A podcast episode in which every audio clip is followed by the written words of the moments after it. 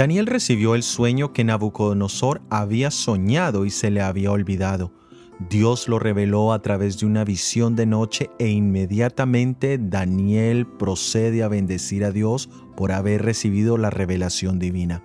Este es un ejemplo de lo que todos debiéramos hacer cuando recibimos respuesta a nuestras peticiones o cada vez que disfrutamos las bendiciones de Dios. El Salmo 64, versículo 3, primera parte nos dice, Así te bendeciré en mi vida. El bendecir a Dios debiera ser un acto continuo en nuestras vidas.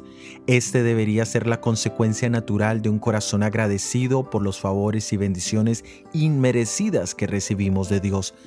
Las aflicciones y pruebas que tenemos que enfrentar no debieran cambiar nuestra actitud. En todo y por todo debiéramos bendecir a Dios hasta el último día de nuestras vidas. Pero esto no es posible cuando el egoísmo y el orgullo reinan en el corazón. Cuando sentimos que merecemos vivir, que merecemos ciertas bendiciones y cuando cuestionamos ciertas circunstancias en nuestras vidas.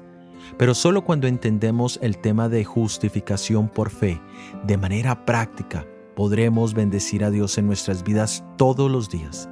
En el libro Testimonios para Ministros, página 457 dice, ¿qué es la justificación por la fe? Es la obra de Dios que abate en el polvo la gloria del hombre y hace por el hombre lo que éste no puede hacer por sí mismo. En la cruz de Jesús, nuestro yo es abatido en el polvo y Jesús hace por nosotros lo que nosotros no podemos hacer por nosotros mismos. Soy Óscar Oviedo y este es el devocional Daniel en 365 días.